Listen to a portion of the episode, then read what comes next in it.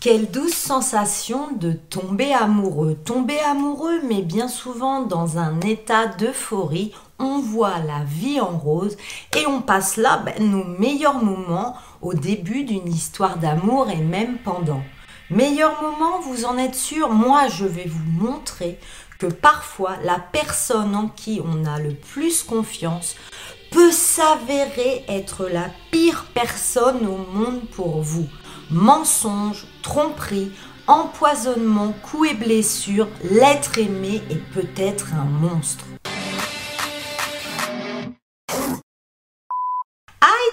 Bienvenue sur Cécile Story. Moi alors aujourd'hui je suis trop contente de vous retrouver parce que nous allons démarrer une série de vidéos où l'amour peut être monstrueux.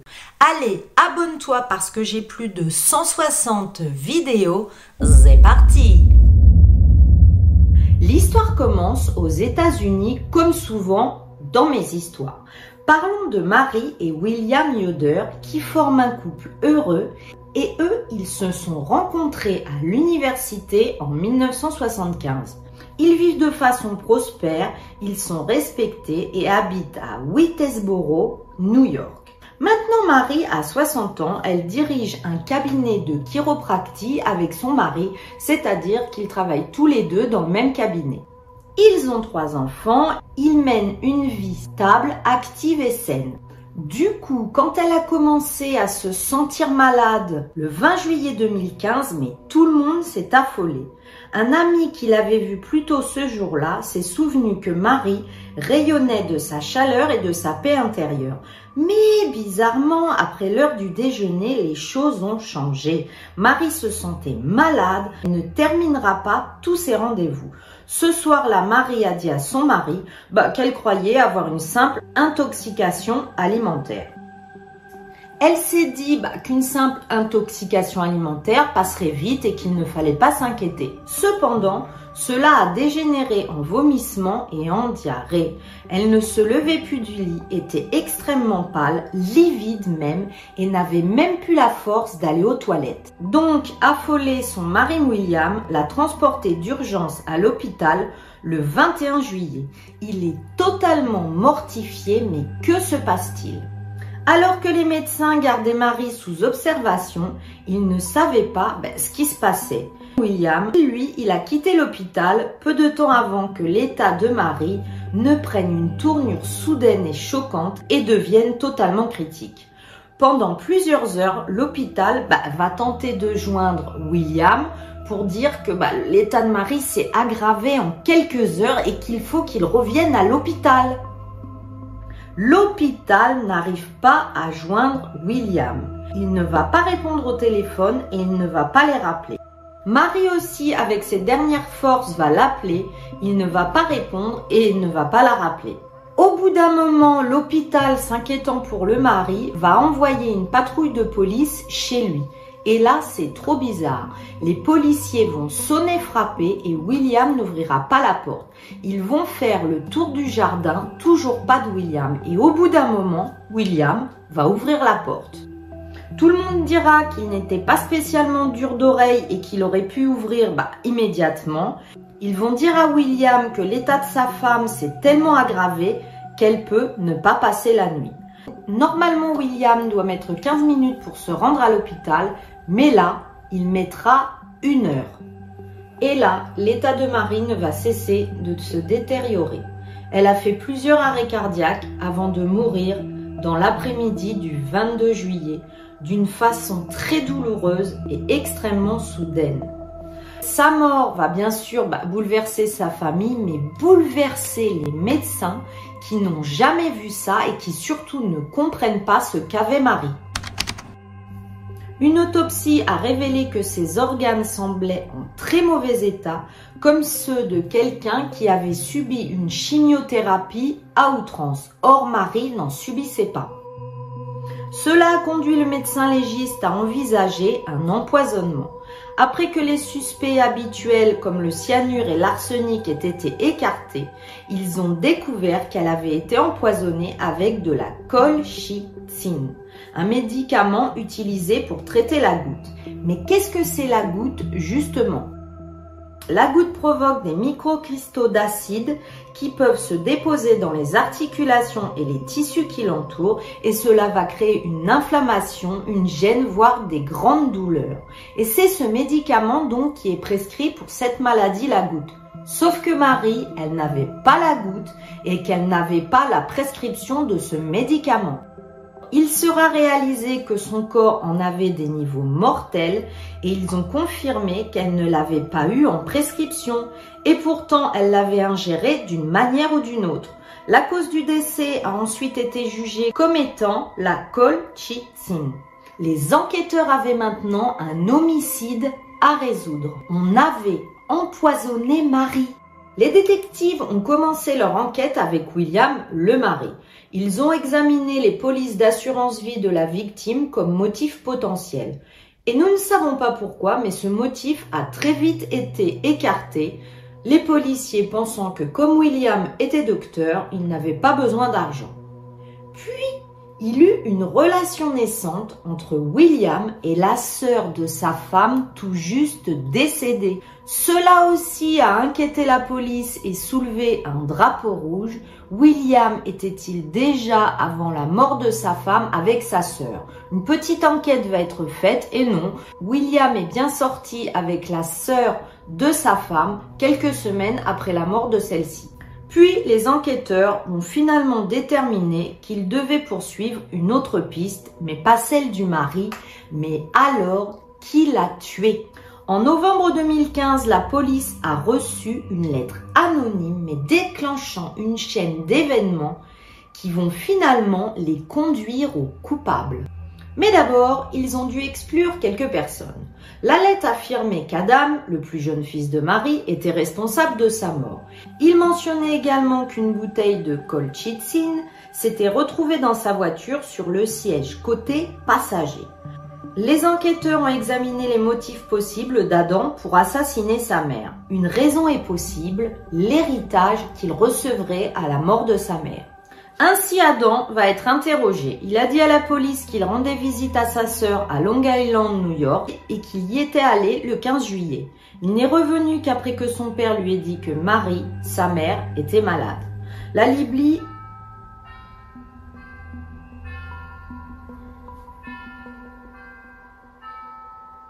A few moments later. La Libye semblait solide comme un roc, mais la police a fouillé sa voiture et tenez-vous bien à trouver le flacon. La police a fouillé sa voiture et a trouvé le flacon tout comme la lettre l'indiquait. Adam a été complètement choqué par la révélation bah, de ce flacon trouvé et a déclaré qu'il n'avait aucune implication dans la mort de sa mère et qu'il ne savait même pas comment ce flacon était arrivé dans sa voiture. Les autorités ont également estimé que toute la configuration était bien trop évidente et qu'avec cette preuve-là, comme par hasard, bah, on pouvait inculper Adam direct. Il se disait aussi que si Adam avait empoisonné sa mère, il ne serait peut-être pas assez idiot pour laisser le flacon de poison bah, sous le siège de sa voiture. Et oui, car les policiers ne sont pas des lapins de trois semaines. Ils vont bien mener l'enquête et ils pensent qu'Adam est victime d'un coup monté. Maintenant, il faut qu'ils découvrent, mais qui a écrit cette lettre anonyme? Et là, attention, je vous préviens tout de suite, attendez bien la fin de la vidéo parce qu'après le procès, il va y avoir un rebondissement de fou. Donc ne croyez pas que quand vous croyez qui est la personne accusée, ça y est, la vidéo est finie et vous zappez, il va y avoir un rebondissement, comme je vous l'ai dit, de fou. On reprend. Donc les détectives ont trouvé une lettre et un reçu d'achat même de la bouteille de colchicine dans la voiture d'Adam. Le reçu avait une adresse email qui a ensuite été attribuée, tenez-vous bien, à l'ex-petite amie d'Adam, Kathleen Conley. Mais qui est cette Kathleen? Kathleen était la petite amie d'Adam, mais celui-ci ne tombait pas vraiment amoureux d'elle et avait préféré rompre malgré les objections de Kathleen qui, elle, était complètement folle amoureuse de lui. Kathleen, elle, en plus, il faut le savoir, elle travaillait à la clinique avec William et Marie. C'était donc une collègue une amie pour Marie et aussi pendant un temps sa belle-fille puisqu'elle sortait avec Adam leur fils. Les enquêteurs ont également appris que la relation donc d'Adam et Kathleen avait souvent été toxique. Adam a déclaré plus tard qu'elle l'avait même accusé d'abus intimes et de violence dans le passé et qu'ils se disputaient constamment. Il a également déclaré qu'en avril 2015, elle lui avait donné des suppléments pour aider sa mémoire, mais qu'il l'avait rendu malade comme un chien. Mais Kathleen aurait-elle essayé d'empoisonner son petit ami? Mais chasser le naturel et il revient à vélo, Kathleen va être de pire en pire. Car selon les autorités, Kathleen a également dit à Adam qu'elle avait eu une grossesse extra-utérine, ce qui a conduit Adam bah, à se remettre avec elle avant de la quitter à nouveau quand il a appris que tout ceci était un mensonge, elle n'avait jamais été enceinte. Kathleen a affirmé qu'elle n'avait pas tué Marie, mais des preuves de plus en plus nombreuses ont montré le contraire. Au bout d'un moment, elle va admettre avoir écrit les lettres anonymes et elle a déclaré qu'elle l'avait fait parce qu'elle avait peur d'Adam, qu'elle pensait donc le meurtrier de sa mère. Son ADN va être retrouvé sur la bouteille de poison qui est dans la voiture d'Adam et on se rendra compte que ce poison a été acheté avec une carte prépayée au nom de Kathleen grâce à un ordinateur qui se trouvait à la clinique. D'autres preuves vont montrer qu'elle avait commandé ce médicament donc de la clinique et que son motif serait la vengeance. Ce n'était qu'une façon de faire souffrir Adam sans se soucier le moins du monde de l'importance de la vie de sa mère. Les enquêteurs ont émis l'hypothèse que Kathleen Conley avait empoisonné la boisson que Marie buvait tous les jours à la clinique. Et oui, puisque c'est sa collègue, elle a facilement accès au verre de Marie et elle aurait pu mettre ce poisson, ce poison dedans tous les jours. Kathleen a été jugée pour le meurtre de Marie en avril 2007. Et surtout, quittez pas la vidéo car je vous dis, ça continue derrière. Donc Kathleen a été jugée pour le meurtre de Marie en avril 2007. L'accusation a affirmé que son motif était la vengeance parce qu'elle voulait se venger bah, d'Adam après la rupture comme on l'a dit. La défense de Kathleen a demandé au jury de considérer Adam comme celui qui aurait tué sa mère.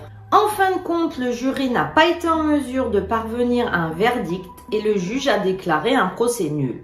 Il y a eu un deuxième procès L'accusation a présenté davantage de preuves dans l'historique de recherche en ligne de Kathleen. Elle aurait même recherché une multitude de poisons mortels en ligne sur l'ordinateur de la clinique et même différentes façons de tuer une personne. Kathleen a été reconnue coupable d'homicide au premier degré, le jury l'a déclarée non coupable du meurtre au deuxième degré et en janvier 2018, la jeune femme de 24 ans a été condamnée à 23 ans de prison. Lors de sa condamnation, elle a déclaré Avec tout le respect que je dois au système judiciaire et à notre système de jury, je suis innocente. Adam le fils a pris la parole lors de l'audience en disant Je déteste l'accusé avec chaque os de mon corps et chaque goutte de mon sang dans mes veines.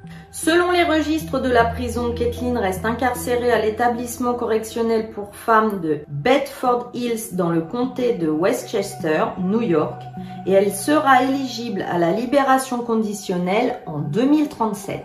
Maintenant, à savoir, et c'est là qu'on arrive au rebondissement, que Kathleen crie toujours son innocence et accrochez-vous, elle est soutenue par la sœur de Marie il dit que Kathleen n'a pas tué sa sœur, mais que ce serait son mari William et son fils Adam. On y va. Donc, Kathleen et la sœur de Marie croient en la culpabilité de son mari qui, dès la mort de sa femme, est sorti donc avec l'autre sœur de Marie. Et il ne semblait pas triste du tout. Lui qui était veuf vivait son nouvel amour avec la sœur de sa femme. D'ailleurs, ce mari-là avait tout à fait accès aux boissons de sa femme puisqu'il vivait avec et donc du coup, bah, il aurait pu très facilement l'empoisonner. Il s'avéra ensuite que William n'avait plus aucune économie, qu'il vivait au jour le jour avec son salaire et qu'en plus, alors que tout le monde le croyait aisé, il avait des dettes. Il avait également accès à l'ordinateur de la clinique où il aurait très bien pu passer commande du poison en mettant nom, prénom, adresse de Kathleen pour la faire accuser. Il a vu son fils tous les soirs jusque tard dans la nuit, bien des jours avant la mort de sa femme, alors qu'avant il n'avait pas ce genre de rendez-vous. La police les interrogera sur ce fait et ils répondront qu'ils jouaient à des jeux de société. De plus, il fera très très rapidement incinérer sa femme. Sachez qu'un reportage Sundance sur cette affaire est sorti et espère faire rouvrir l'enquête. Moi, je voulais vous parler de cette supposition parce qu'on aurait terminé cette histoire avec Kathleen, l'ex-petite amie d'Adam, qui est jugée. Mais il y a, bah, Kathleen, c'est sûr, elle ne va pas dire le contraire, elle est accusée et on sait que souvent les accusés, les condamnés disent bah, que ce n'est pas eux et rejettent la faute sur quelqu'un d'autre. Mais quand c'est la sœur de la victime qui dit ce n'est pas Kathleen, c'est bah, son neveu, et son mari. Là, ça pose questionnement. Alors peut-être c'est la tristesse, peut-être que cette sœur est jalouse de l'autre sœur qui maintenant sort elle aussi avec William, peut-être elle est simplement vexée que William ait tourné la page si vite. Les rancœurs peuvent parfois créer des émotions bizarres. C'est en tout cas un gros retournement dans cette affaire qui peut ou pas avoir un rebondissement incroyable. Imaginez que si c'est vraiment la machination du mari et du fils Adam, on va être complètement sous le choc. Quoi qu'il en soit, bah, bien sûr, moi je vous tiendrai au courant si on apprend des nouvelles choses. Ça serait vraiment dingue, mais je vous mets ici le lien d'une vidéo où il y a un meurtre quasi parfait et totalement dingue. La première histoire est avec Paula. Paula enfant aimait se déguiser et cela faisait naturellement partie de sa personnalité enjouée et extravertie. Avec elle, ses dentelles et paillettes, ça de mille feuilles. Et d'ailleurs, l'un de ses plus grands plaisirs était de faire des shows pour sa famille, c'est-à-dire plein de petits spectacles. Sa mère et sa sœur ont rappelé son engouement pour le glamour et donc les paillettes, et cela, comme je vous l'ai dit, date de son enfance. Son parcours pour devenir une femme autonome a commencé lorsqu'elle a déménagé en Californie pour obtenir un diplôme d'infirmière. Elle va pouvoir financer ses études grâce au mannequinat et plus précisément elle fait des photos en maillot de bain et en petite tenue sexy. Elle fait donc des photos de maillots de bain et de sous-vêtements et elle sera même danseuse exotique. Paula a d'abord auditionné pour le magazine Playboy, mais elle n'a pas été acceptée pour être playmate officielle. Malgré cela, Paula est apparue au moins dans une de leurs vidéos en 2003. Puis Paula va avoir un petit ami, Kevin Klein, un beau brun ténébreux. Ils vont décider de partir en voyage pour le réveillon du Nouvel An en 2010. Tout ça va commencer avec les meilleures préparations. Ils sont trop heureux de partir en voyage pour le nouvel an. Donc Paula et Kevin sont trop contents. Ils vont fêter le nouvel an à Las Vegas. Puis tout d'un coup, ils vont changer d'avis. Ils ont réussi à obtenir des billets pour le concert de Lady Gaga à Miami et ça c'est totalement exceptionnel et finalement ils décident d'aller fêter le nouvel an à Miami et en même temps ils iront au concert de Lady Gaga. Ils arrivent donc à Miami le 31 décembre. Ils sont dans l'hôtel du quartier branché de South Seaside. Au programme, hôtel, restaurant, la belle vie. Mais apparemment, le couple va passer aussi beaucoup de temps à sortir en boîte de nuit et boire plus que de raison et ils vont commencer à se disputer. En effet, la recette mélangée alcool et boîte de nuit va attiser la colère et la possessivité de Kevin, le petit ami de Paula.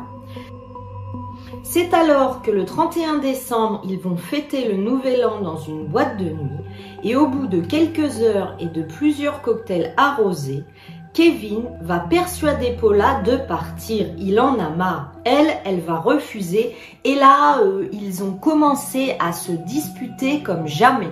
Lui, il veut qu'elle rentre avec lui. Elle, elle ne veut pas partir. Paula est décidée à faire la bamboche. Finalement, Kevin va être expulsé de la boîte de nuit ben, parce qu'il se disputait et il a pris un taxi pour retourner à leur hôtel. Donc, vous avez bien compris la situation, Paula se retrouve toute seule dans la boîte de nuit. Il va y avoir des images de caméras assez granuleuses, c'est-à-dire bah, des gros pixels. Ces caméras de sécurité montrent que Paula va quitter la boîte de nuit vers 7h20 le 1er janvier 2010. Puis elle va entamer une conversation avec quelqu'un, un homme selon des témoins, et elle va disparaître. Littéralement, totalement disparaître.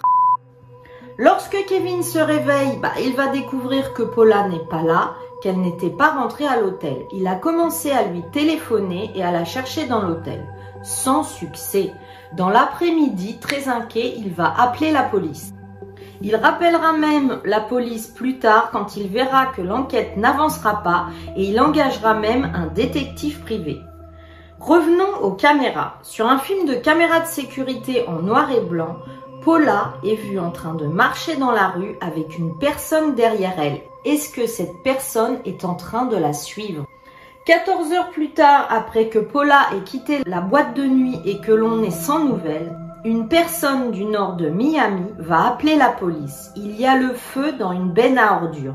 Et oui, car on est dans une DPAE et là ça tourne vinaigre, vinaigrette. En effet, ils ont découvert le corps gravement brûlé de Paula quelques heures plus tard dans cette fameuse benne à ordures du nord de Miami. Ses bijoux personnels et dossiers dentaires ont confirmé son identité il s'avérera que les dommages physiques étaient si graves que les autorités n'ont même pas pu déterminer comment elle était décédée. Ce meurtre, diront-ils, était d'une violence inouïe. Son petit ami Kevin et sa famille, sa mère, ses sœurs, étaient totalement sous le choc d'une telle horreur. La sœur de Paula, Kelly, s'est rendue plusieurs fois dans le sud de la Floride pour sensibiliser le public à l'affaire et demander de l'aide. S'il y avait un témoin, il fallait qu'il parle.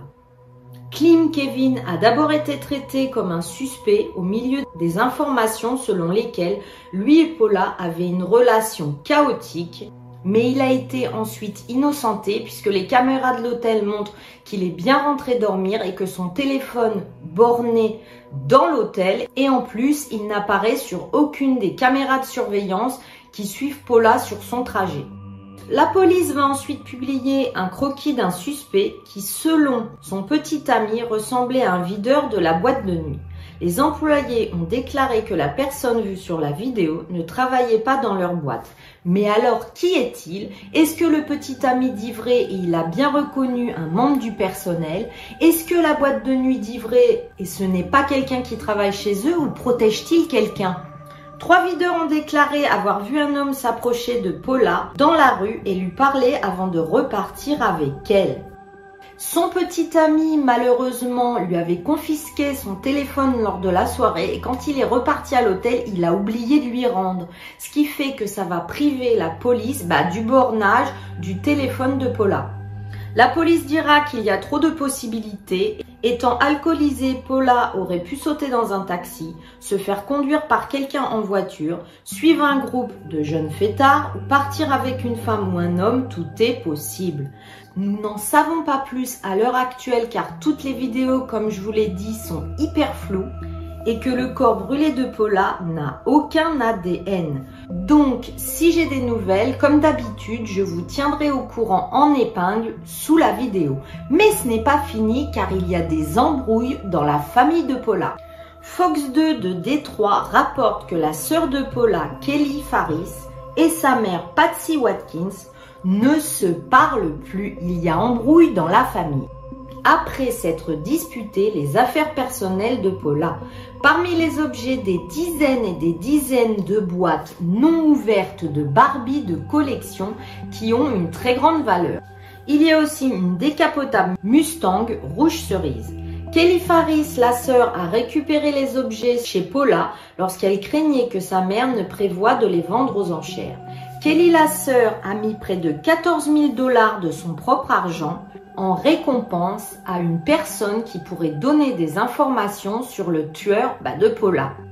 Sa sœur décidera aussi de conserver la collection de Barbie de Paula puisque c'est le seul souvenir qui lui reste de sa sœur. Quant à elle, la mère dira J'ai l'impression d'avoir perdu mes deux filles puisqu'il y en a une qui malheureusement a été tuée et que l'autre ne lui parle plus. Tracy Mondabus avait 46 ans au moment de son meurtre et résidait à Pella, Iowa.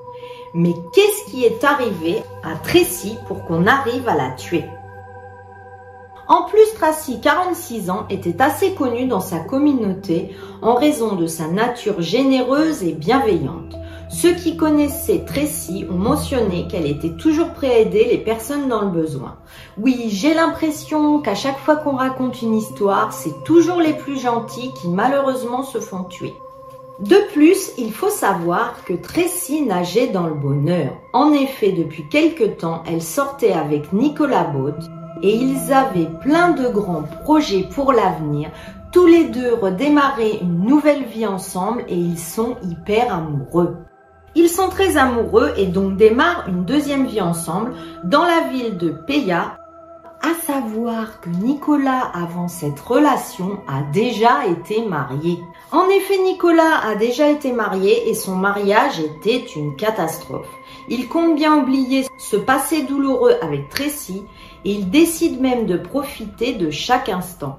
Mais malheureusement, leurs rêves vont être anéantis car on est toujours dans une DPAE. Bah oui, c'est la même vidéo, hein. Et ça va mal tourner. Selon les rapports de police, en mars 2020, Tracy aurait appelé les autorités pour leur demander de l'aide. L'ex-épouse de son petit ami l'avait suivie dans toute la ville de Peya. Elle vivait un véritable harcèlement de la part de l'ex, Michel, proférant des menaces et ne supportant pas que son ex-mari refasse sa vie avec elle. Cependant, la situation va se calmer et Tracy va reprendre son quotidien. Malheureusement, le destin avait d'autres plans, car le 18 mai 2020, les autorités ont reçu un appel d'urgence alarmant les informant d'une attaque frénétique au couteau qui a abouti à un meurtre horrible. Lorsque les premiers intervenants se sont précipités sur les lieux, ils ont trouvé le véhicule de Tracy garé devant son appartement avec une victime affaissée sur le volant.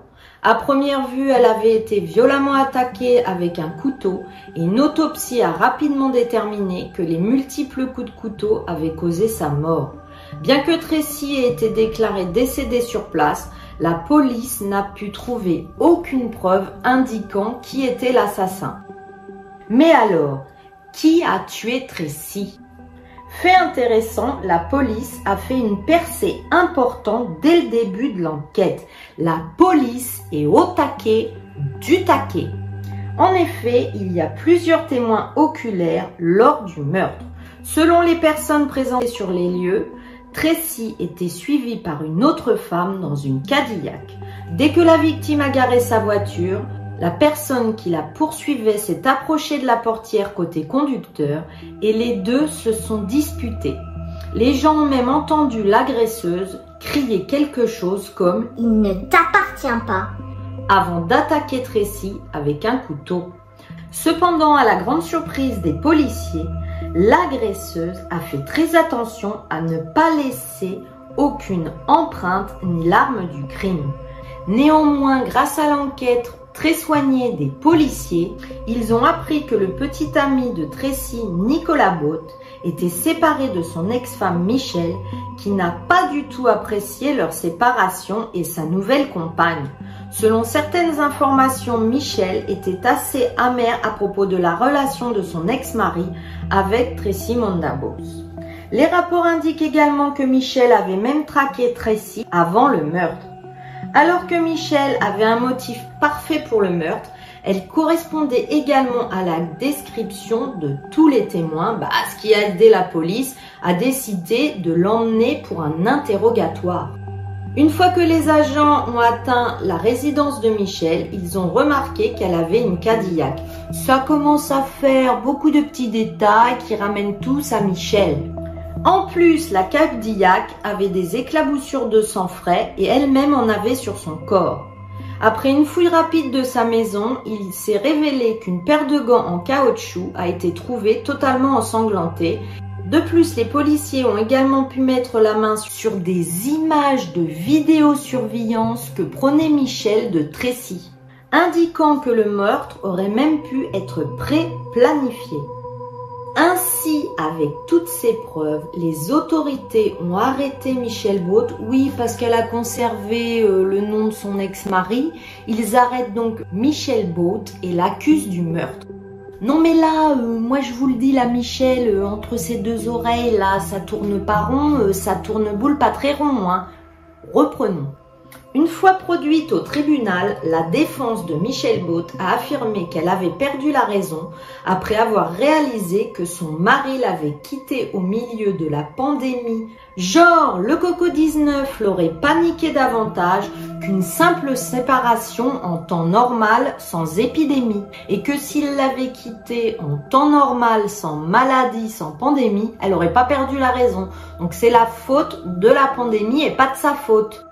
Cependant, le jury a considéré le crime comme prémédité et a condamné Michel pour le meurtre au premier degré. En conséquence, elle a été condamnée à une peine de prison sans possibilité de libération conditionnelle. Ainsi, Michel Baud reste actuellement derrière les barreaux de l'Iowa Correctional Institution for Women à Mitchellville, Iowa, comme je l'ai dit. Et perpète, c'est perpète.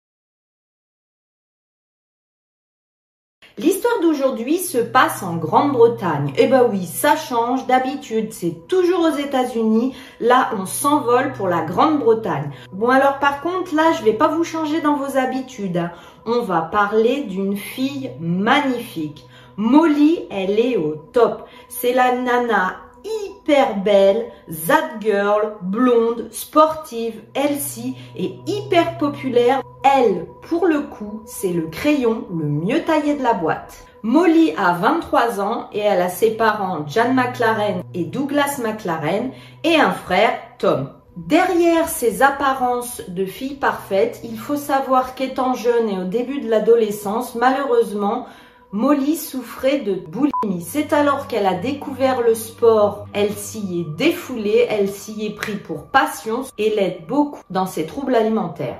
D'ailleurs, elle a même obtenu un diplôme supérieur en santé et en forme physique. Molly est une personne adorable, avec plein d'amis, elle est extrêmement sensible et sa sensibilité lui vale d'avoir beaucoup d'angoisse et d'anxiété, ce qui lui joue énormément sur les nerfs. Maintenant que je vous ai bien décrit son caractère, je vais vous parler de ses études. Elle étudie à l'université de Kent. Et Molly, elle travaille tellement qu'elle n'a pas le temps de sortir et elle n'arrive pas, du coup, bah, puisqu'elle sort pas, à rencontrer l'amour. Alors, elle a une idée, elle va s'inscrire sur une application de rencontre Tinder. Bon, au début, elle rencontre plein de garçons, hein, mais à chaque fois qu'elle les voit, ça ne va pas du tout et tout de suite, elle leur trouve plein de défauts. Et un beau jour, elle va rencontrer Joshua. Ils vont s'écrire pendant à peu près trois mois et ça va vraiment matcher avec eux. Elle a l'impression que c'est son binôme, son double, son âme sœur.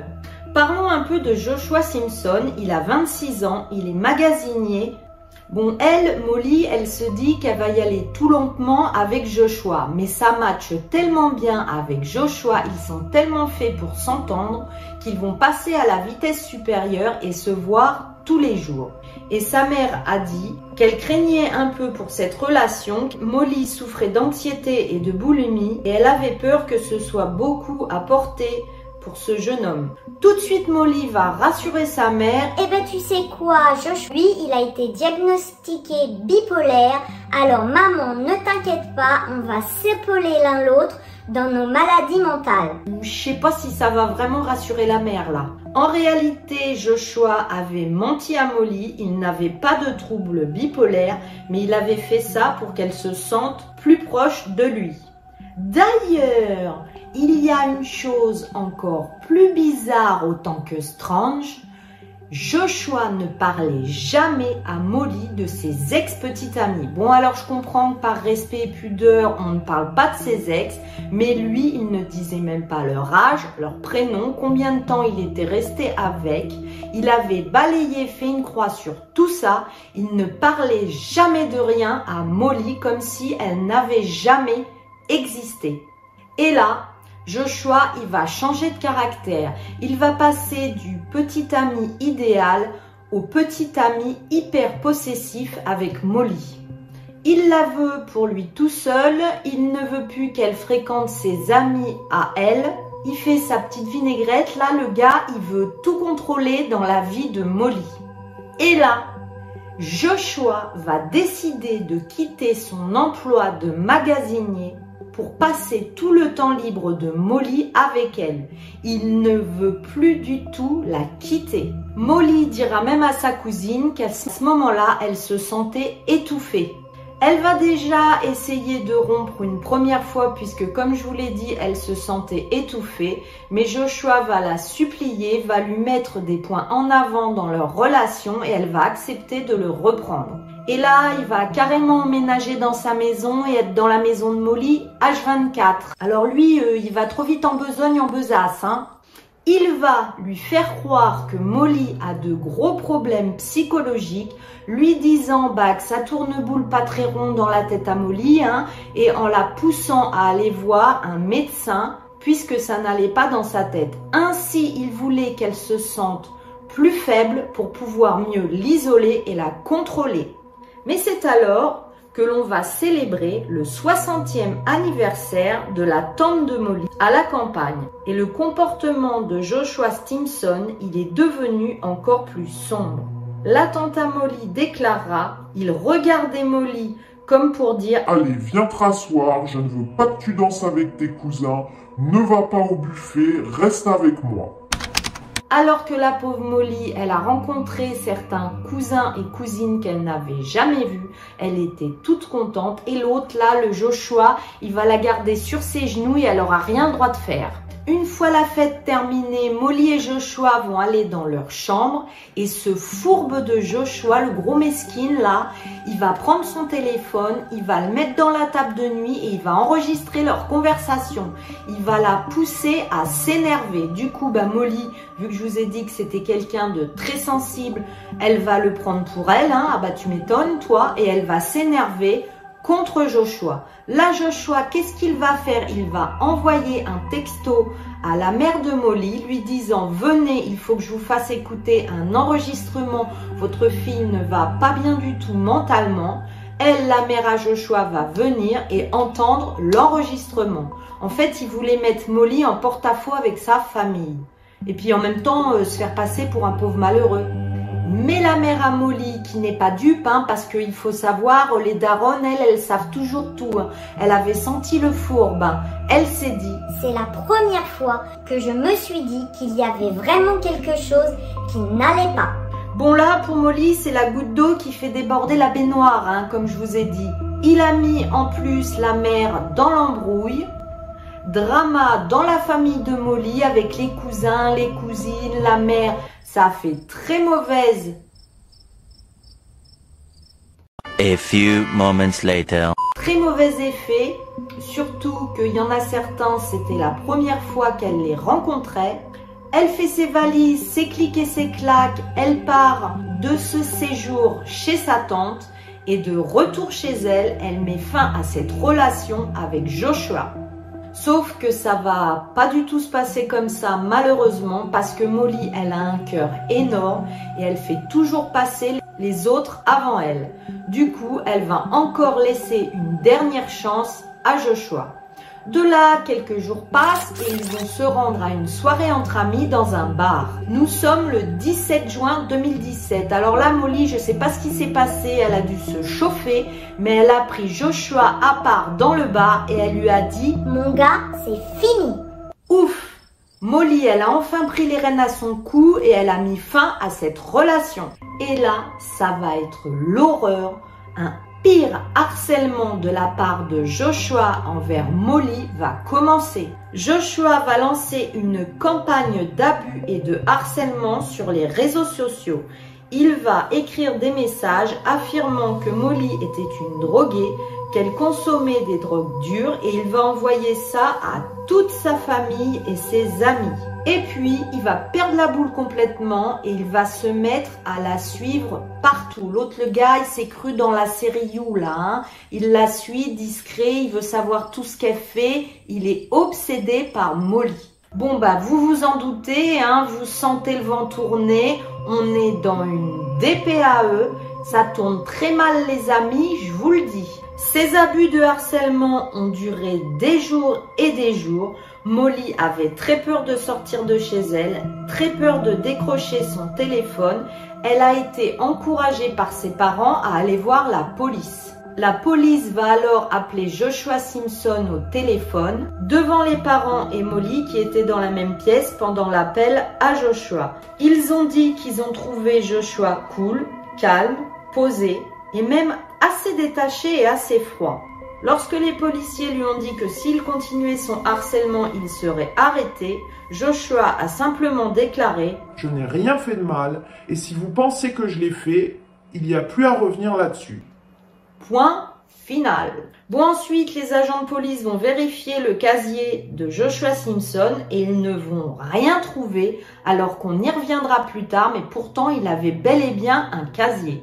Alors, la police a dit à Molly et à ses parents de le bloquer sur tous les réseaux et que si jamais il y avait un autre problème, de leur signaler. Ah bah là, la police, euh, elle est pas au taquet du taquet, hein. Allez, un petit coup de fil et rentre chez toi, ma fille, hein. Molly et sa famille ont également demandé à deux reprises à Facebook d'enquêter bah, sur les publications de Joshua, mais ce géant des médias sociaux a déclaré à la famille que Joshua n'avait enfreint aucune règle sur ce site. Genre, tu peux calomnier des personnes, mentir, entacher leur respectabilité et t'enfreins pas de règles.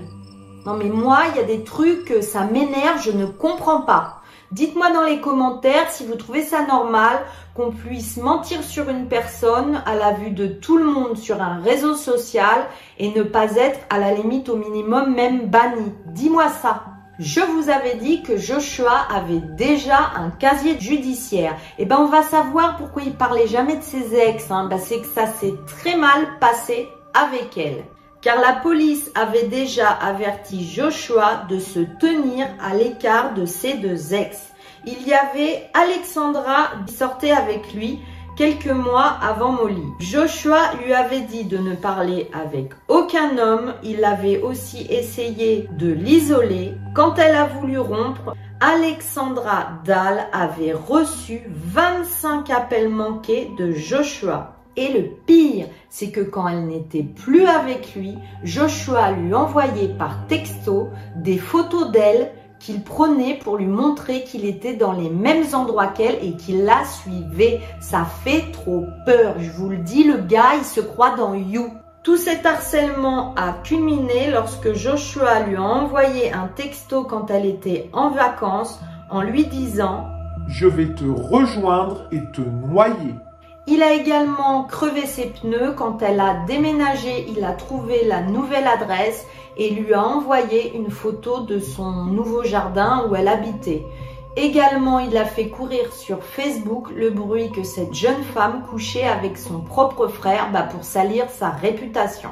Mais ce n'est pas tout, il a eu une autre petite amie, encore avant Molly, Léa Hubbard. Elle a déclaré que dans des excès de colère, il pouvait la violenter, lui cracher de l'alcool sur elle dans une boîte de nuit juste après qu'elle avait voulu le quitter. N'arrêtez pas de lui faire des scènes de jalousie dans la boîte de nuit. Il est parti dehors, elle est restée dans la boîte de nuit encore deux heures, et eh bien croyez-le ou non, mais le choix, il a attendu dans le froid deux heures qu'elle sorte de la boîte de nuit. Heureusement, elle était avec des amis. Mais revenons à Molly maintenant que je vous ai parlé des ex de Joshua. Nous sommes à 11 jours après la séparation entre Molly et Joshua. Elle, elle veut profiter de la vie. Hein. Elle s'est assez embêtée pendant des mois avec Joshua qui lui empêchait de voir sa famille et ses amis et elle a organisé un petit dîner au restaurant avec tous ses amis. Du coup, elle en parle sur Snapchat. Elle, elle pensait que Joshua n'avait pas accès à son Snapchat. Eh bien si. Et alors qu'elle était au restaurant et qu'elle vivait sa meilleure soirée, il est arrivé. Elle a attribué ça à une simple coïncidence et elle a continué sa soirée. Tout de même, ça lui a quand même gâché le repas. Hein. Imaginez, vous avez un ex là à la You, euh, il arrive dans le restaurant et il fait que vous regarder. Elle a écourté le dîner et elle est rentrée chez elle plus tôt que prévu. Le lendemain matin, elle va aller à son gymnase habituel pour s'entraîner. Et alors qu'elle commençait son entraînement, elle a été horrifiée lorsqu'elle a vu que Joshua était là aussi dans le même gymnase qu'elle alors qu'il n'était pas inscrit ici. Il n'avait aucune raison d'être là. Il a commencé à s'entraîner près d'elle. Alors Molly va envoyer un SMS à une amie à elle et à sa mère en disant ⁇ Il est arrivé au gymnase et il est à côté de moi ⁇ Sa mère lui a dit de rentrer directement à la maison et de conduire prudemment. Sa mère ne savait pas que c'était la dernière fois qu'elle communiquait avec sa fille. Elle va se diriger vers Joshua. Bah oui, c'est pas des inconnus non plus. On peut se dire bonjour. Hein. Elle va aller le voir quelques secondes, puis elle va prendre toutes ses affaires et se diriger vers sa voiture qui est sur le parking devant le gymnase, un grand parking de supermarché. Elle se dirige donc vers sa Citroën sur le parking de Chatham Dockside Outlet. Elle a envoyé un autre SMS à sa meilleure amie Amy c'est d'ailleurs le dernier qu'elle lui enverra en disant J'ai l'impression de tout le temps regarder au-dessus de mon épaule. Et alors qu'elle montait dans sa voiture, Joshua a commencé à l'attaquer brutalement. Il est 11 heures du matin, il a un couteau de cuisine dans la main et il va la poignarder 75 fois.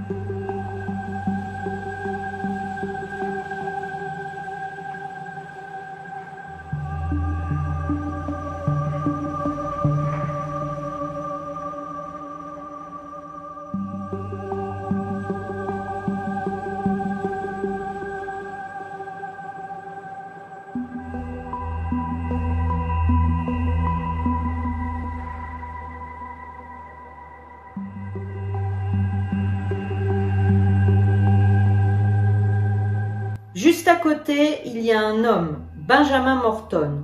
Il voit tout ce qui se passe. Il est affolé. Il se dirige vers la voiture et il veut essayer de séparer Joshua de Molly. Mais Joshua est enragé. Il ne cesse de frapper.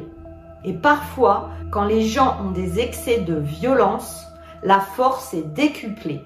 Benjamin Morton, voyant qu'il n'arrive pas à stopper Joshua, veut essayer d'attraper les jambes de Molly et là, détail horrible, ses jambes étaient tellement recouvertes de sang que ses mains glissaient, il n'arrivait à tirer Molly hors de la voiture. Benjamin Morton dira Elle essayait de se défendre à ce moment-là, il l'attaquait si violemment, elle avait les mains levées pour essayer de l'arrêter. Après avoir remarqué le sang qui coulait de la voiture, j'ai appelé à l'aide à travers le parking. J'ai frappé à la fenêtre, sur le carreau, partout. J'ai attrapé sa jambe pour voir si je pouvais la tirer. Sa jambe était couverte de sang. J'ai reculé, j'ai regardé à l'intérieur de la voiture. Et là, j'ai vu que malheureusement, elle avait la gorge tranchée. Il semblait tellement déterminé qu'il continuait à la frapper pour être sûr qu'elle était morte. Et c'est alors que cet homme qui a déjà fait preuve de beaucoup de courage va faire preuve d'héroïsme. Il va le plaquer au sol en hurlant. Les gens vont appeler la police et Benjamin Morton retiendra Joshua au sol jusqu'à l'arrivée de la police. Du coup, Joshua Simpson a été arrêté sur les lieux où ses premiers mots ont été ⁇ Elle est dans la voiture, je l'ai tuée ⁇ Cette attaque horrible, ce meurtre dévastateur va se répandre rapidement sur la toile, donc sur les réseaux sociaux, et les amis et la famille de Molly ont été prévenus par les réseaux sociaux, c'est horrible, avant que la police ne les prévienne. Imaginez-vous l'horreur et le choc. La mère de Molly a également eu la tâche horrible de dire au père de Molly, Doug, qui travaillait sur un bateau dans les côtes du Sénégal, qu'avait eu lieu le meurtre de sa fille au téléphone.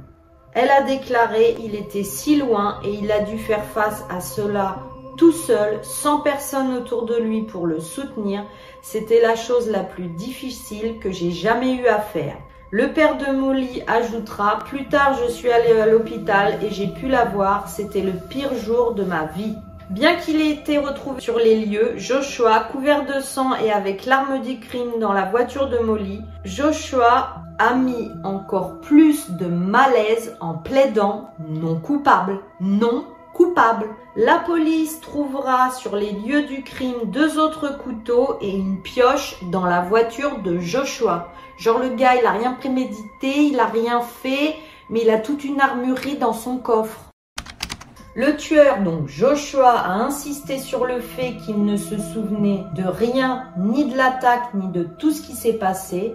Les proches de Molly, comme dans toute affaire, ont dû entendre et réentendre les détails horribles sur la mort de Molly dans la salle d'audience. En février 2019, le jury a déclaré Joshua Simpson coupable de meurtre et il a été emprisonné à vie et doit purger au moins 26 ans derrière les barreaux et qu'il y reste. Après sa mort, les amis et la famille de Molly ont créé la page de dons de la fondation Molly McLaren qui a recueilli des milliers de dollars pour des œuvres caricatives et notamment des œuvres sur le trouble alimentaire. Au Royaume-Uni, Stalked Murder in Show Motion, mini-série documentaire, a été faite sur cette histoire. La série explore l'impact du harcèlement sur les femmes. L'un des objectifs du documentaire est de mettre en évidence ces dangers et d'encourager les gens à soutenir les changements législatifs afin de prévenir de futurs harcèlements et meurtres et d'agir. Parce qu'on l'a vu dans cette affaire, la police et Facebook, là, ils n'ont pas fait grand-chose. Fondant en larmes dans ce documentaire, sa maman a rappelé que l'une des dernières conversations avec sa fille était quelque chose qu'elle se disait toujours, je t'aime et Molly répondait je t'aime plus. Mais cette histoire, je voulais absolument vous la raconter parce que je l'ai trouvée complètement folle. Molly a une vie avec ses parents tout à fait normale, c'est même la fille la plus populaire et en seulement quelques mois, trois ou quatre mois de relation avec Joshua, elle va être tuée. J'ai trouvé ça, mais d'une rapidité et d'une violence inouïe. Ce que j'ai trouvé encore plus dingue, c'est que l'on ait la vidéo des dernières minutes avant le meurtre de Molly. On va commencer avec Alexis. Elle est Instagrammeuse et influenceuse. Bah, comme son nom l'indique, hein, Instagrammeuse et influenceuse, elle passe ses journées à se prendre en photo quand elle déjeune, en voyage, ses tenues, ce qu'elle mange et tout ça. Je vais pas vous faire un dessin, euh, vous savez ce que c'est qu'une influenceuse Instagram. Donc, Alexis Charquet, 26 ans, mène sa petite vie, elle a une fille, un mari. Euh, je vous mets les photos. Euh, le mari, c'est pas un petit poulet, hein. Et en janvier 2019, il décide de s'installer à Houston. Tout va bien dans son compte Instagram, elle continue de poster, elle est à 21 000 abonnés, elle est parfaitement heureuse. Par contre, ses amis ont remarqué qu'elle avait peur. Elle est craintive et elle finit par se confier. Elle dira qu'elle a peur de son mari parce qu'elle veut lui demander le divorce, mais qu'elle ne sait pas comment il va réagir. Lors d'un voyage entre amis, elle leur dira même qu'elle ne se sentait pas en sécurité et que son mari la battait. D'ailleurs, ce même ami dira que tout au long du voyage, son mari lui envoyait des messages hyper méchants et horribles. Comme cet ami a vu le message, bah, il lui dit ton mari t'envoie des messages comme ça, Et Alexis lui aurait répondu, mais ce n'est pas le pire. Parfois, quand on se dispute, il me serre à la gorge jusqu'à l'étouffement et que je m'évanouisse et je me réveille par terre sur le sol. Forcément, cette amie lui avait conseillé de quitter son mari, ce qu'elle voulait faire, mais elle était effrayée par lui. Thanksgiving passe, tout va très bien, elle fait même des photos pour ce jour-là et on est dans une DPAE et sa mère s'inquiète. Elle n'a plus de nouvelles d'Alexis et elle aussi était très proche et ce n'est pas normal. Du coup, bah, comme toute mère, elle va appeler sur son téléphone, envoyer des SMS, aucune réponse. Elle va correspondre avec son mari qui lui dira qu'il ne sait pas où elle est et qu'en plus elle a disparu sans prendre son véhicule. Mais où est Alexis? Eh bien, c'est horrible. On vient de la retrouver. Elle était abandonnée sur le bas de la route, sans vêtements, recouverte de feuilles. Mais comment est-elle arrivée là? Qu'est-ce qui lui est arrivé? On va faire une autopsie et il s'avérera qu'elle a été étranglée et le corps entièrement nettoyé. D'ailleurs, le monsieur qui l'a retrouvé sur la route a dit que c'est ce qui l'avait choqué. Quand il a vu ce corps, il a cru que c'était un mannequin en plastique, tellement la peau était blanche, propre, nettoyée. Bon, son mari, lui, Tom, il a quitté Houston hein, et il va poster des photos sur Instagram de sa femme en robe de mariée et il dira c'est la femme la plus incroyable, je n'ai jamais vu ou ressenti autant de beauté. Ses proches vont insister depuis le début dans leur relation, c'est conflictuel. Entre elle et son époux, tout le temps des disputes, ça n'allait jamais et ça s'était accéléré juste avant la disparition d'Alexis.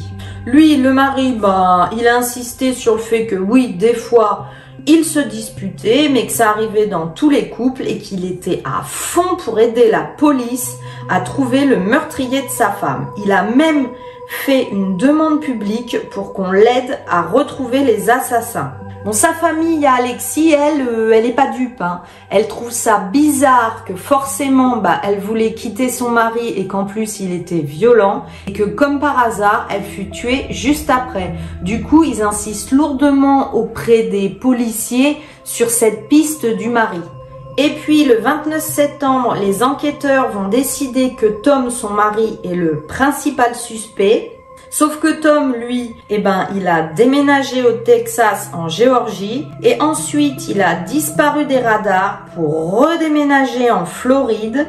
À chaque fois, en fait, il change d'état. Dans son dernier logement, il vivait avec sa fille. Quand les US Marshals ont toqué à sa porte et ont débarqué, ben, pour lui donner l'état d'arrestation, et là, Tom, il a foncé en courant dans la chambre de sa maison et il s'est tiré une balle dans la tête.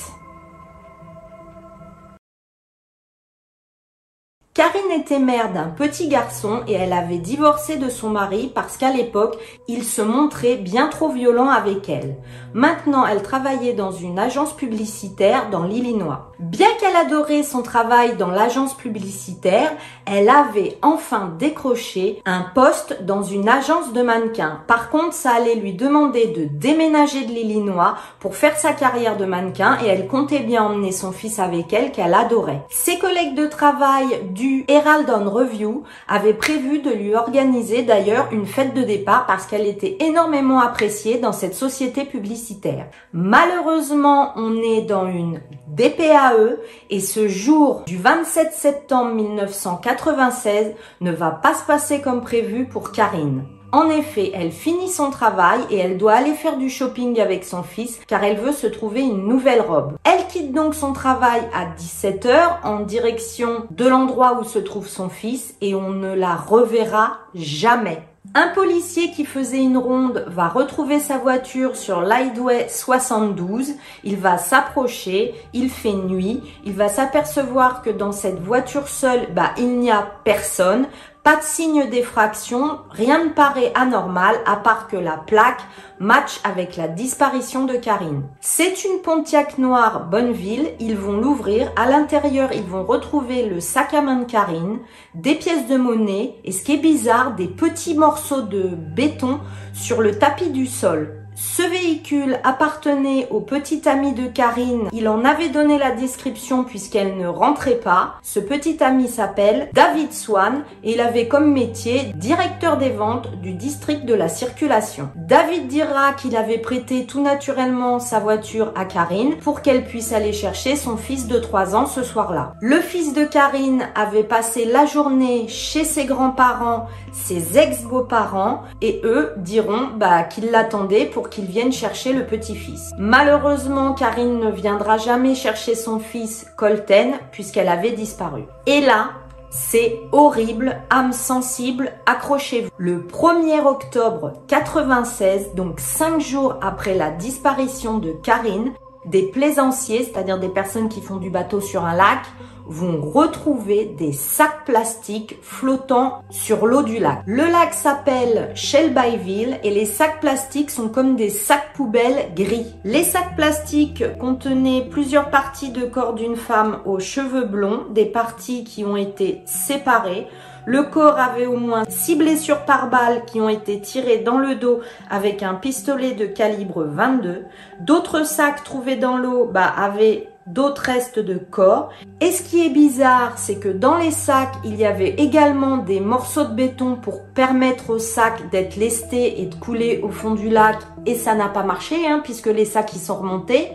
En tous les cas, on va analyser le béton pour savoir si c'est le même béton qu'il y avait sur les tapis de sol de la voiture et ça va matcher. C'est le même béton. Malheureusement, les dossiers dentaires vont confirmer que tous ces morceaux de corps appartiennent bien à Karine Solver qui avait 23 ans. Détail gore, les enquêteurs pensent que pour démembrer le corps a été utilisé une scie électrique. Voilà, on se rappelle, hein, Karine, elle a disparu après avoir quitté son bureau, donc son patron a préféré organiser une cellule psychologique avec tous les employés pour leur annoncer la nouvelle et assurer l'après parce qu'ils seraient extrêmement choqués et qu'il fallait les suivre dans ce deuil douloureux.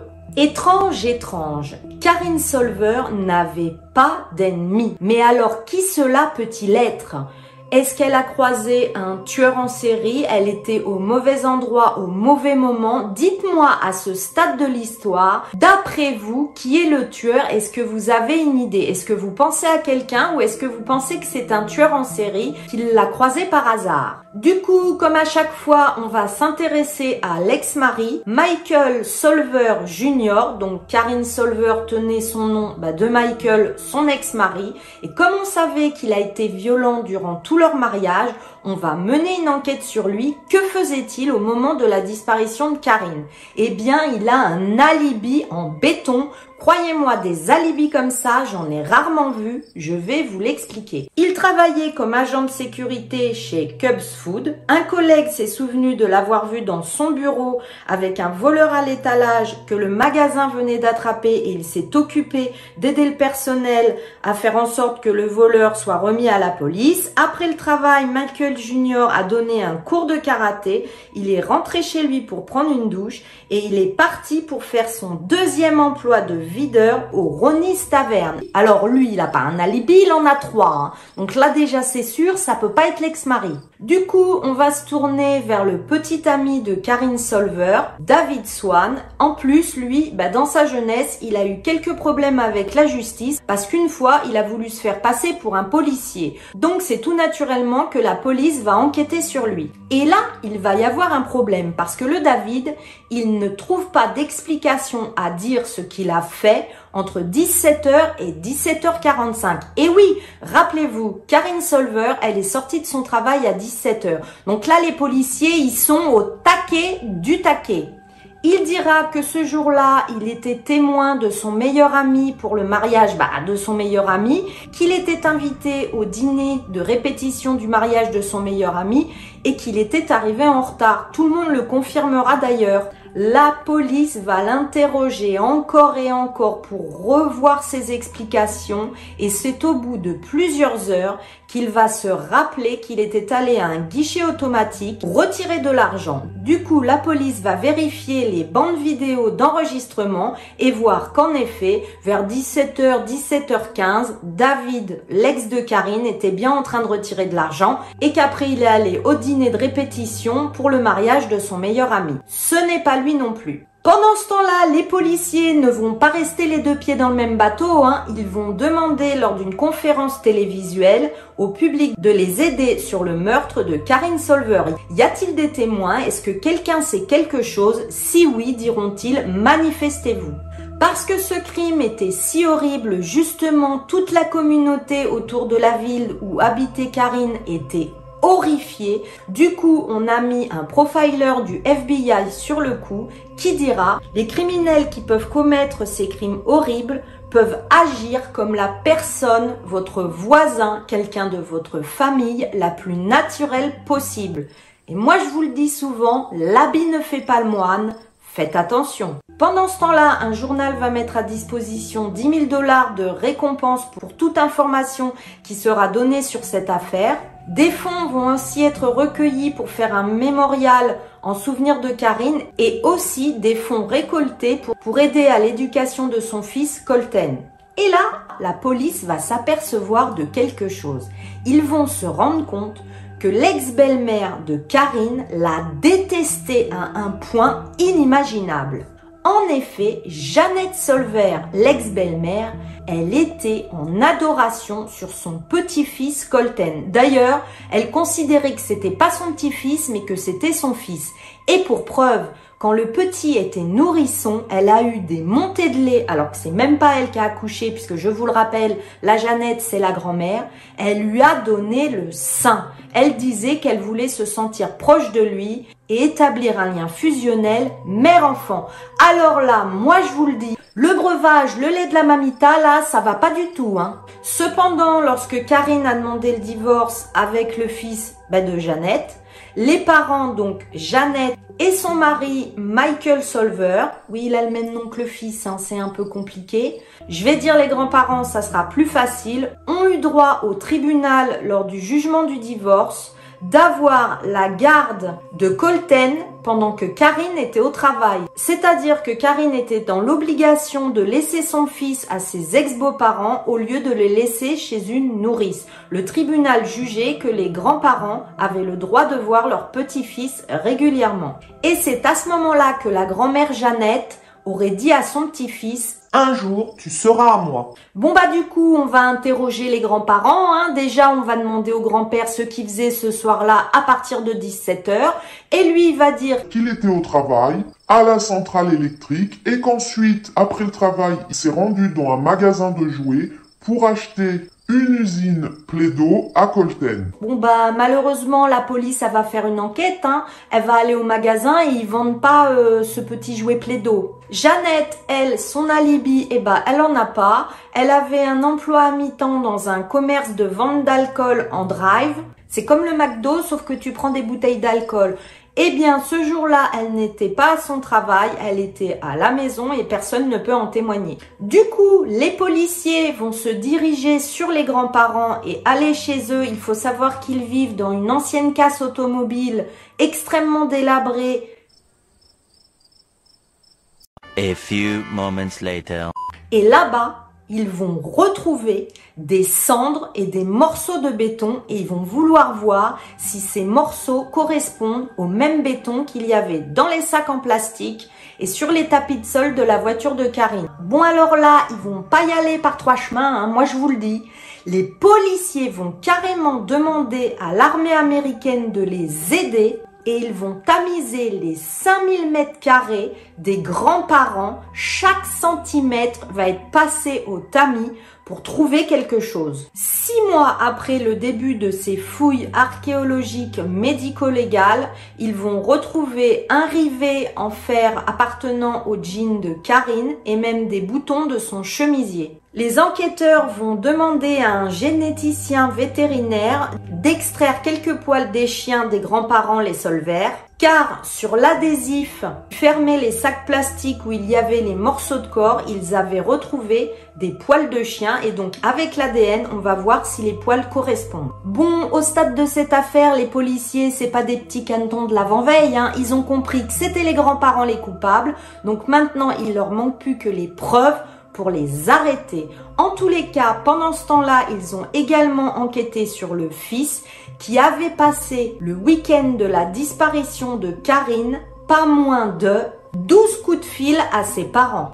Il se demande s'il a donc participé à la planification de ce meurtre ainsi qu'au nettoyage, car c'est pas pareil d'inculper les parents et les parents et le fils. Est-ce que Michael Jr. a à voir pour quelque chose dans cette affaire? Mais ce n'est pas tout. Il y a également une sœur cette sœur, elle, aurait gardé le petit-fils pendant que tout le monde s'activait à faire ce qu'ils avaient à faire. Est-ce que elle aussi, elle était au courant? Des amis de la famille des solveurs, donc des grands-parents, diront que les grands-parents étaient malades de tristesse à l'idée que Karine, pour faire sa carrière de mannequin, allait emmener leur petit-fils Colten loin d'eux et que c'est peut-être pour ça qu'ils auraient agi pour la faire disparaître. Eux, ils ont préféré l'éliminer plutôt que de la laisser partir. Non, mais là, la logistique, euh, dans la caboche, ça fonctionne plus. Hein. Appelez d'urgence le service informatique. Hein. En tous les cas, contre toute attente, la police a arrêté les parents et le fils et les ont inculpés de meurtre au premier degré. Les procureurs ont fait valoir que Jeannette aurait tiré sur Karine à l'arrière de la tête lorsqu'elle s'est présentée pour récupérer son fils. Les grands-parents étaient pourtant des grands-parents aimants avec leur petit-fils, mais cela ne les a pas empêchés de démembrer le corps de Karine sur le parking et ils ont mis les morceaux dans des sacs. Ils les ont ensuite lestés avec du béton provenant de la propriété, puis ils ont jeté les sacs dans le lac de Shelbyville, a soutenu l'accusation. La présence de la voiture, la Pontiac, celle du petit ami de Karine sur leur propriété est extrêmement gênante et c'est pourquoi ils ont décidé de l'emmener au bord d'une autre route pour ne pas éveiller les soupçons. Des témoins ont également signalé que ce soir-là, les solveurs ont fait un grand feu sur leur propriété. Bon alors, euh, comme si on avait besoin d'en avoir plus pour les détester, ces solveurs-là, et eh ben eux, quand ils ont vu qu'on avait pris des poils de leur chien pour faire de l'ADN pour l'enquête, qu'est-ce qu'ils ont trouvé de mieux à faire? Ils ont fait euthanasier leurs chiens. Mais laissez les animaux tranquilles, bon sang en 2002, le trio détestable a été reconnu coupable du meurtre au premier degré. Jeannette a écopé d'une peine de 60 ans. Les deux hommes ont eu chacun 65 ans de prison. Les Solveurs ont perdu en appel en juin 2003. Néanmoins, Marie Solver, la fille bah, des grands-parents, continue de se battre pour son frère et ses parents parce que elle, elle croit que ses parents et son frère sont innocents. Jeannette Solver, à l'heure actuelle, réside au centre correctionnel de Logan avec une date de libération conditionnelle en 2029 et une date peut-être sortie de prévue en 2032. Et alors, je vous mets les photos. Maintenant, la Jeannette, elle est blonde. Michael Solver, 74 ans, occupe une couchette en sécurité moyenne au centre du correctionnel Pontiac.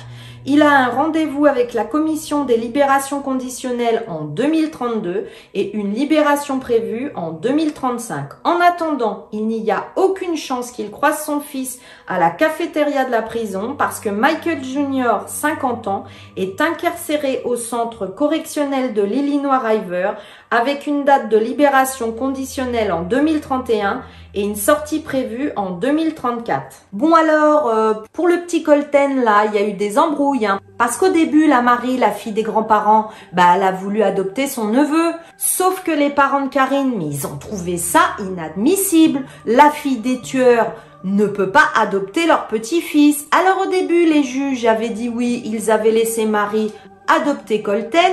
Puis, et j'ai envie de dire heureusement, et ce n'est que mon jugement, on a retiré la garde à Marie. Et c'est finalement les parents de Karine Larry et Donna qui ont obtenu la garde de Colten. Qu'est-il arrivé à ce jour à Colten? Il a 20 ans, il n'utilise aucun réseau social, il est extrêmement discret, on n'a aucune photo de lui et il travaillerait dans une entreprise de revêtement de sol. Voilà les zigotos, cette vidéo est finie. J'étais vraiment heureuse de vous la raconter. Dites-moi dans les commentaires ce que vous en avez pensé si vous la connaissiez.